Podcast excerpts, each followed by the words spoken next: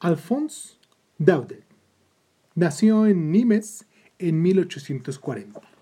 Su padre era un comerciante de poca fortuna y la constitución enfermiza de Alphonse hizo necesario el traslado del niño a la población campesina de Besouses.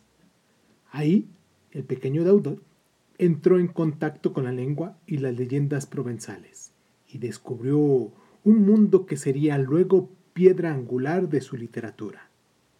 Alphonse tenía solo nueve años cuando la familia se trasladó a Lyon. Muy pronto empezó a acudir a clase al instituto de esa ciudad, donde su mala salud y su carácter retraído hicieron de él un niño solitario y eternamente refugiado en los libros. Tenía 16 años cuando la angustiosa situación económica de su familia le empujó a aceptar un empleo como vigilante en un colegio. Aquel trabajo solo duró unos meses, al terminar de los cuales fue despedido y decidió probar fortuna en París, donde ya vivía su hermano Ernest. Ahí, Alphonse tomó contacto con un ambiente de notable riqueza cultural.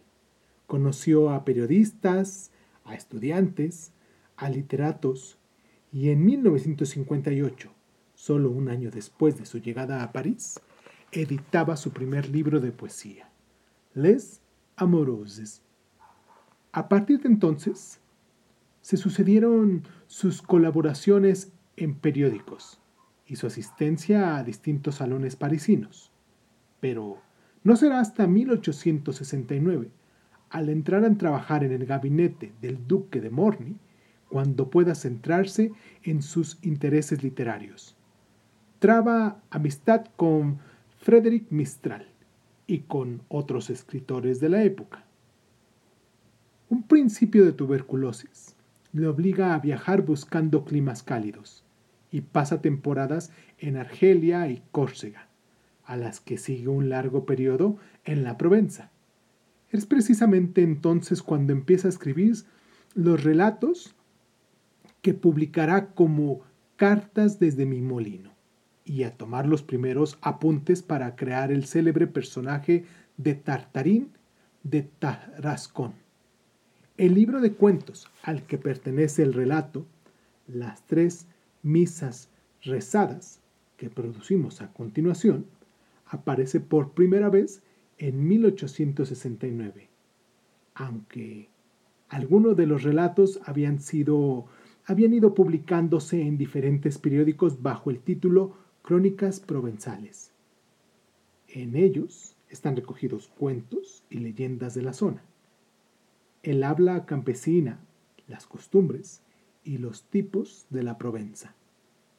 Es también en 1869 cuando empieza a aparecer las aventuras del que se convertirá en el más famoso de sus personajes, Tartarín de Tarascón. Posteriormente llegarían Cartas a un ausente y también algunos de sus cuentos del lunes, volumen al que pertenece el relato Nochebuena en el Marais.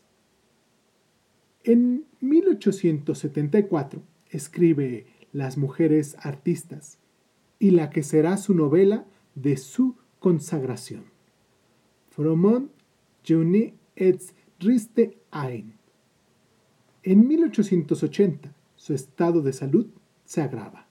A pesar de todo, sigue escribiendo. A esta época pertenecen novelas como El Nabab, Los Reyes en Exilio, Safo, Tantarín en los Alpes, El Inmortal o La Mentirosa. Murió en París en 1897, obteniendo en la vida el reconocimiento de los lectores y de la intelectualidad de su época. En esta ocasión vamos a interpretar, a leer las tres misas realzadas. Espero que lo disfruten. Yo soy Irving Sun, esto es Crónicas Lunares y muchísimas gracias a ti por estar. Comenzamos.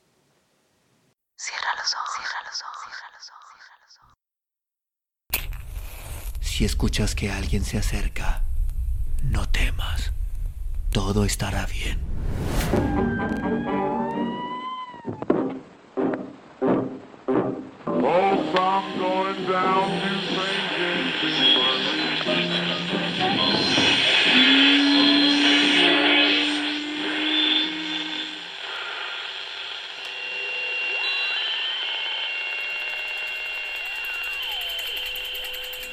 Estás escuchando, escuchando Crónica, Crónica, Crónica el lugar, el lugar donde, donde, donde entra por tus oídos. por tus oídos.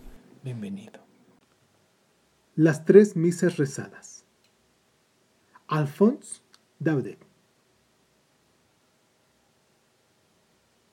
Con que dos pavos trufados, Garrió. Sí, reverendo padre, dos pavos magníficos repletos de trufas. Algo sé de ello, pues he ayudado a rellenarlos. Al azarlos parecía que les iba a estallar el pellejo de tan tirante como lo tenían. Jesús y María.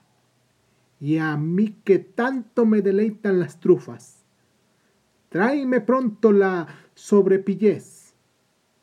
Garriú, dime, ¿Qué otras viandas has divisado en la cocina además de los pavos?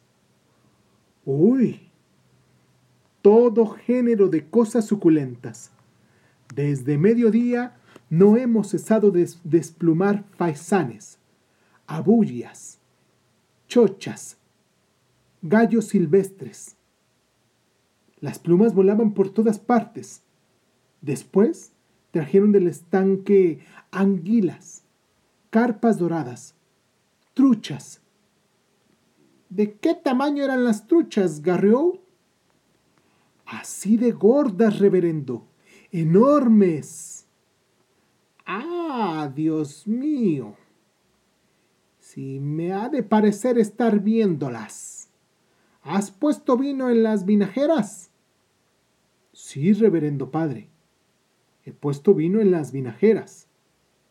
Pero a fe mía, no tiene comparación con el que vais a beber bien pronto al salir de la misa de gallo. Si veráis en el gran comedor del castillo todas esas garrafas que flamean llenas de vino de todos los colores, y la vajilla de plata, los centros de mesa cincelados, las flores, los candelabros. Nunca se habrá visto una cena tan espléndida. El señor marqués ha invitado a todos los próceres de la vecindad. Se sentarán a la mesa al, lo menos cuarenta personas, sin contar el corregidor y el escribano. ¡Qué suerte tenéis! Pues sois uno de los comensales, reverendo padre. Solo con haber olfateado tan hermosos pavos, el olor de las trufas me persigue en todas partes. ¡Ah! Vamos, vamos, hijo mío, guardemos del pecado de gula, sobre todo en la noche de la Navidad. Ve de prisita a encender los cirios y a dar el primer toque de campana para la misa, pues la medianoche se aproxima y no hay que empezar retrasados. Este diálogo transcurría en una noche buena del año de gracia de 1600 y pico, entre el reverendo don Balaguer, antiguo peor, de los Barnabitas, y por entonces capellán agajes de los señores de Trinquelague, y su monaguillo Garrió, o, o por lo menos lo que él suponía ser el monaguillo Garrió, pues habéis de saber que aquella noche el diablo había usurpado la faz redonda y los rasgos imprecisos del joven sacristán para, de ese modo, mejor inducir en tentación al reverendo padre y hacerle comer, cometer un abominable pecado de gola. Así pues, en tanto que el sediciente Garreú, mmm, mmm, replicaba más y mejor las campanas de la capilla sensorial, el reverendo estaba acabando de revestirse la casulla en la pequeña sacristía del castillo y con el caletre algo trastornado ya por aquellas descripciones gastronómicas, al tiempo que se vestía iba repitiendo para sus adentros. Pavos asados y trufados. Doradas carpas. Mm. Unas truchas así de rojizas. Afuera, el viento nocturno soplaba, esparciendo la música de las campanas. Y a esa llamada unas lucecitas iban surgiendo de la sombra en las laderas del monte Ventoux, en lo alto del cual descollaban los almendros torreones de Trinquelague. Eran familias de granjeros que venían a oír en el castillo la misa de gallo. Trepaban por la cuesta cantando, en un grupo de cinco o seis. Delante, el padre, linterna en mano, y las mujeres, arrebujadas en sus grandes mantones pardos, a cuyo cobijo se arrimaba la prole. A pesar de la hora y el frío, esas buenas gentes caminaban animosas con la perspectiva de la colación para que ellas habrían de estar servido abajo en las cocinas, como todos los años.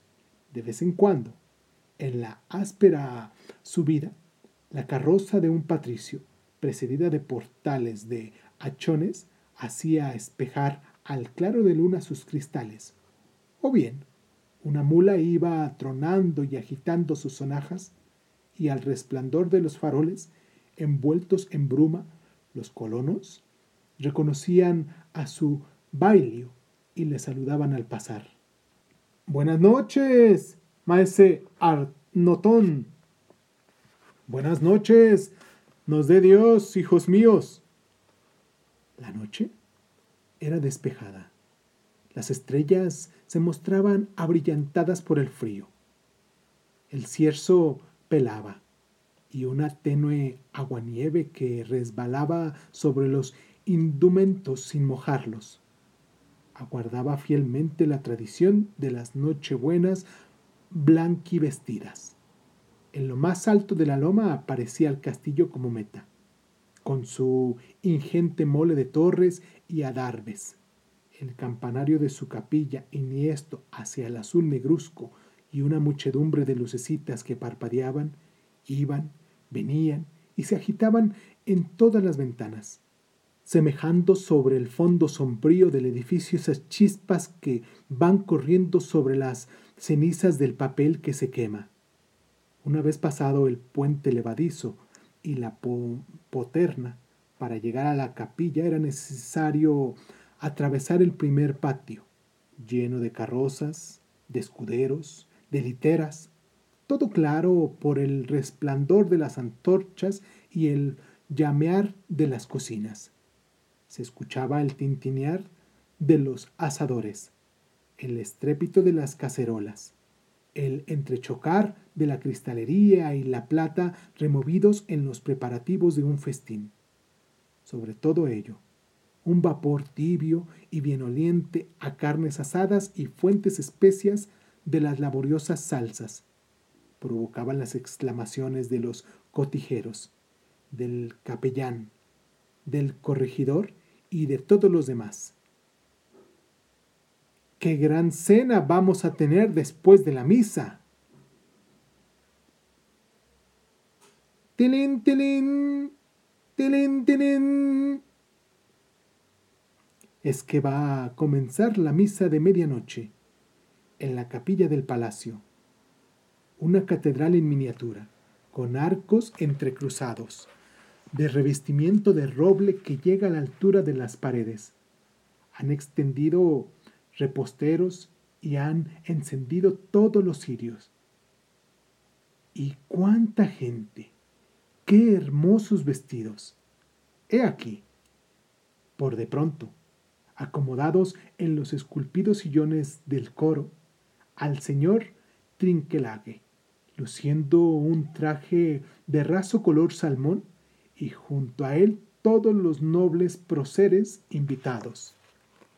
Enfrente, en unos reclinatorios tapizados de terciopelo, se han instalado una anciana marquesa viuda, con su vestido de brocado color de fuego, y la joven señora de Trinquelague, tocada con una eminente torre da encaje, encañonado a la última moda de la corte de Francia.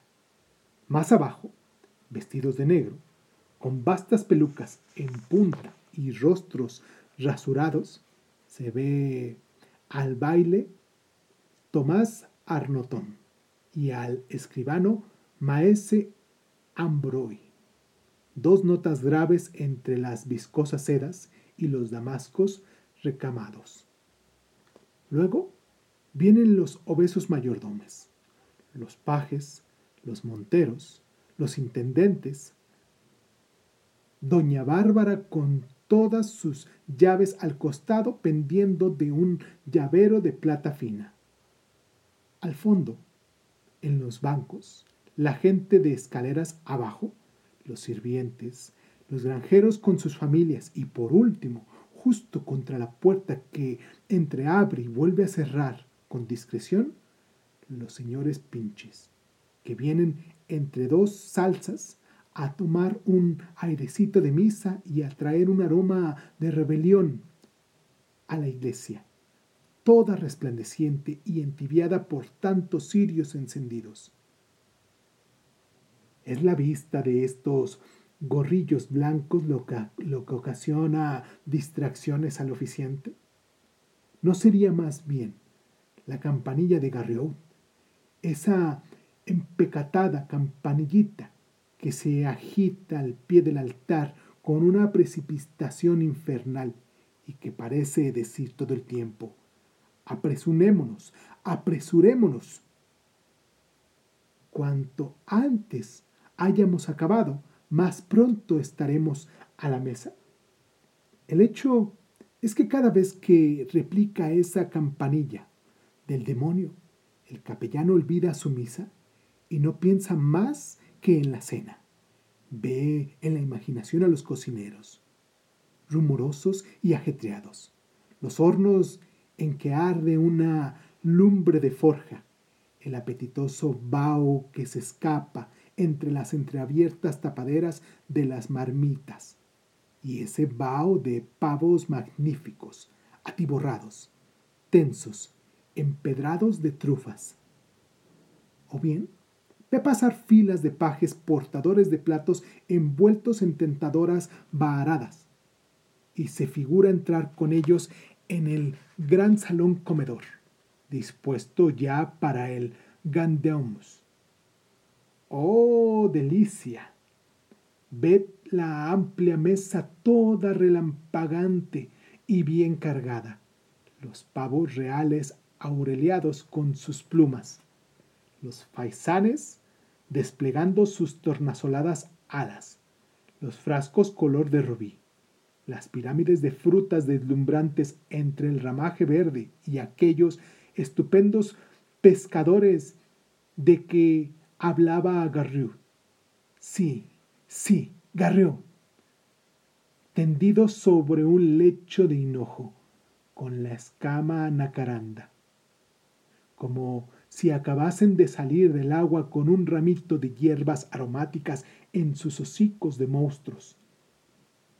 De tal relieve es la visión de esas maravillas que don Balaguer se figura que todos esos manjares miríficos están servidos ante él sobre los bordados del mantelito del altar. Y dos o tres veces, en lugar de Dominos Bobiscum, pronuncia el Benedicte, con gran sorpresa suya. Aparte de esos ligeros lapsos, el digno varón desembucha su oficio muy concienzudamente, sin saltarse una línea, sin omitir una genuflexión, y todo va bastante bien hasta el término de la primera misa, pues sabéis que en la madrugada de la Navidad el mismo oficiante debe celebrar tres misas consecutivas. Y va una, dice el capellán para sus adentros, con un suspiro de alivio. Luego, sin perder un minuto, hace un signo a su ayudante, o aquel a quien él imagina que es su ayudante. Y... Tilín, tilín, tilín. La segunda misa va a empezar. Y con ella comienza también el pecado de don Balaguer.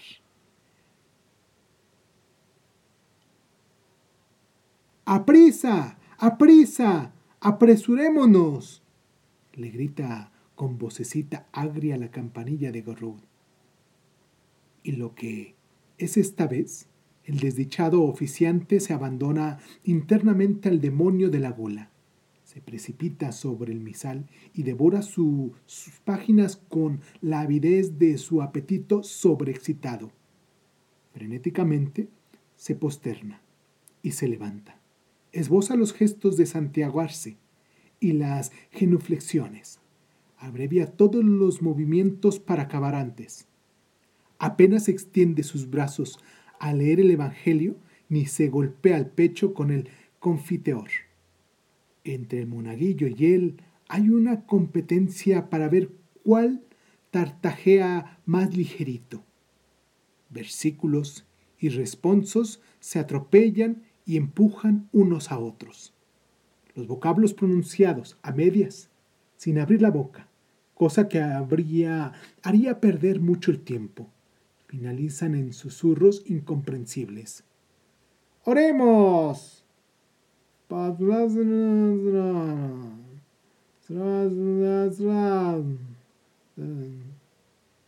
Mea culpa. Pa, pa, pa, pa, pa, bla, bla, bla. Lo mismo que vendimiadores presuriosos pisando la uva en el lagar, ambos chapuzan en el latín de la misa, lanzando saliva a diestro y siniestro. Dom Scum, dice Balaguer. Estutuo, replica Garrió. Y todo el tiempo la endiablada campanilla sigue tintineando en sus oídos como esos cascabeles que ponen a los caballos de diligencias con objeto de hacerles galopar a toda velocidad. Ya comprendéis que a este paso pronto estará despachada una misa rezada. ¡Y van dos! se dice el capellán atropellado. Luego, sin tomarse el tiempo de respirar, arrebatado y sudoroso, se descuelga por los peldaños del altar y tilín, tilín, tilín, tilín, tilín, tilín. Empieza la tercera misa. Ya solo hay que dar algunos pasos más para llegar al comedor. Y ¡ay! A medida que la rebelión se acerca, el infortunado Balaguer se siente presa de la locura, de la impaciencia y de la gula. Su visión se acentúa las carpas doradas, los pavos asados rellenos están ahí, ahí mismo. Ya los toca, ya los... Oh, Señor. Los platos humean, los vinos embalsaman y sacudiendo su rabioso cascabel, la pequeña campanilla le grita. ¡Deprisa! ¡Deprisa! ¡Aún más deprisa! Pero ¿Cómo podría ir más deprisa? Sus labios apenas se mueven. Ya no pronuncian las palabras, solo le queda hacerle trampa a Dios y escamotearle su misa. Y eso es lo que hace el desdichado, de tentación en tentación. Por de pronto, se salta un versículo, luego dos. Después, como una epístola es, es demasiado larga, no la termina. Rosa el Evangelio, pasa ante el credo sin entrar. Se salta el Padre Nuestro, saluda de lejos el prefacio y por brincos y zancadas se precipita así en la condenación eterna, siempre seguido de cerca del infame Garrión. Vade retro Satanás, quien le fecunda con un maravilloso acuerdo. Le levanta la casulla. Vuelven los folios a dos. Zarandean los misales, vuelca y derraman las vinajeras y sin cesar sacude las campanillas cada vez más fuerte, cada vez más rápido. Hay que ver la cara de susto de todos los presentes. Se ven forzados a seguir por la mímica del sacerdote esa misa de la que no entienden ni jota. Unos se levantan cuando otros se arrodillan, o se sientan cuando los demás están de pies. Y las frases de tan singular oficio se confunden por los bancos en una multitud de actividades diversas. La estrella de Belén, del camino por las rutas celestes allá arriba, hacia el pequeño establo, palidece de viendo tanta confusión. El señor Abad corre mucho. No lo puedo seguir, murmura una anciana dueña, agitando descompasadamente su cofia. Maese Arnotón, con sus grandes gafas de acero sobre la nariz, busca en su devocionario dónde diablos está. Mas, en el fondo, todas esas buenas gentes que, también ellas, piensan en erjuir la cena, no están contrariadas porque la misa lleve esa marcha vertiginosa. Y cuando don Balaguer, con la faz radiante, se vuelve hacia los fieles, vociferando con energía, et misa et hay en la capilla un vocerío unánime para responder a un Deo gracias, tan gozoso, tan animador, que uno se creería sentado ya en la mesa, en el primer brindis del rebellón. Cinco minutos más tarde, todos los señores tomaban asiento en el gran salón, con el capellán presidiendo. El castillo iluminado resonaba de cantos y gritos, risotadas y rumores, y el venerable don Balaguer hincaba su tenedor en una pechuga de gallineta. Anegando el remordimiento de su pecado en oleadas de vino Chateauneuf y en el jugo de las viandas, tanto bebió y comió el pobre santo varón que aquella madrugada se murió de un terrible ataque sin haber tenido ni siquiera tiempo de arrepentirse. Luego, a la mañanita, llegó al cielo, todavía remuroso del eco de aquellos festines nocturnos, y podéis figuraros cómo fue recibido ahí. Retírate de mi vista, mal cristiano, le dijo el soberano juez, Señor de todos nosotros. Tu culpa es suficiente para borrar toda la existencia de virtud. Ah, me has hurtado una misa de gallo. Pues bien, como reparación, me satisfarás trescientas de ellas, y no serás admitido en el paraíso hasta que no hayas celebrado en tu propia capilla esas trescientas misas de natividad en presencia de todos los que han pecado por tu falta. Y tal es la verídica leyenda de don Balaguer, lo mismo que la cuenta en el país de los olivos. Hoy día ya no existe el castillo de Trinquelague, mas la capilla sigue, tan derechita, en todo lo alto del monte Ventoux, en un bosquecillo de encinas. El viento hace batir la puerta desvencijada. La hierba invade el umbral. Hay nidos en las esquinas del altar y el dintel de los altos ventanales cuyas vidrieras de colores ha desaparecido desde tiempo atrás. No obstante, parece ser que todos los años, por Navidad, una luz sobrenatural vaga entre esas ruinas y que los aldeanos, al ir a las misas y cenas de medianoche, divisan ese espectro de capilla alumbrado por cirios invisibles que arden a la intemperie, incluso bajo la nieve y el viento. Os de ellos si queréis.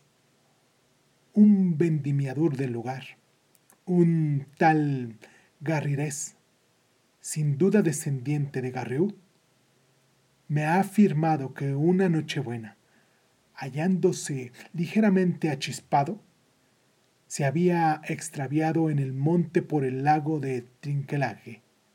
Y escuchad lo que ahí había visto. Hasta las once nada. Todo estaba oscuro, silencioso, inanimado. De súbito, a eso de medianoche, en lo más alto del campanario, rompió a teñer un carriñón un viejo, un viejísimo carrillón que parecía estar a diez leguas. Pronto, en el sendero que va subiendo, Garrigués vio estremecerse unas lamparillas y agitarse sombras indecisas.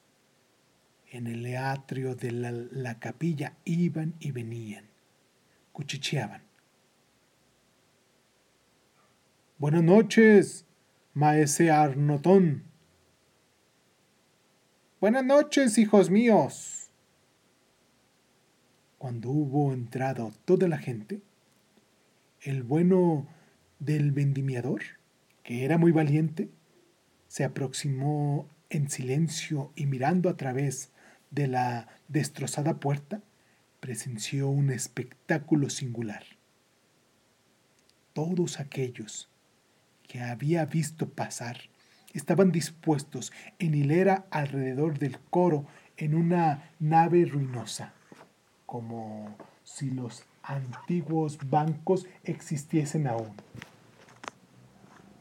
Bellas damas engalanadas de brocados y con cofias de encajes, proceres recamados de arriba abajo, aldeanos luciendo sacacones con floripontios, como los de nuestros bisabuelos, todos ellos con un aspecto viejo, marchito, polvoriento y fatigado. De vez en cuando, pajarracos nocturnos, huéspedes habituales en la capilla, despertados por tantas luminarias, venían a revolotear en torno a los cirios, cuya llama ascendía rectilínea y vaga, como si hubiese ardido tras una gasa. Y lo que divertía mucho a Garrigues era cierto personaje de grandes quevedos de acero que en cada instante sacudía su empigonatada peluca negra, sobre la que una de las aves estaba situada, erguida y enredada ahí batiendo las alas cautelosamente. En el fondo, un anciano de estatura infantil, arrodillado en medio del coro, agitaba desesperadamente una campanilla sin cascabel y sin voz, mientras que un plevístero revestido de oro viejo iba y venía desde el altar recitando unas plegarias de las que no se oía ni una palabra. Indudablemente era don Balaguer, celebrando su tercer misa rechazada.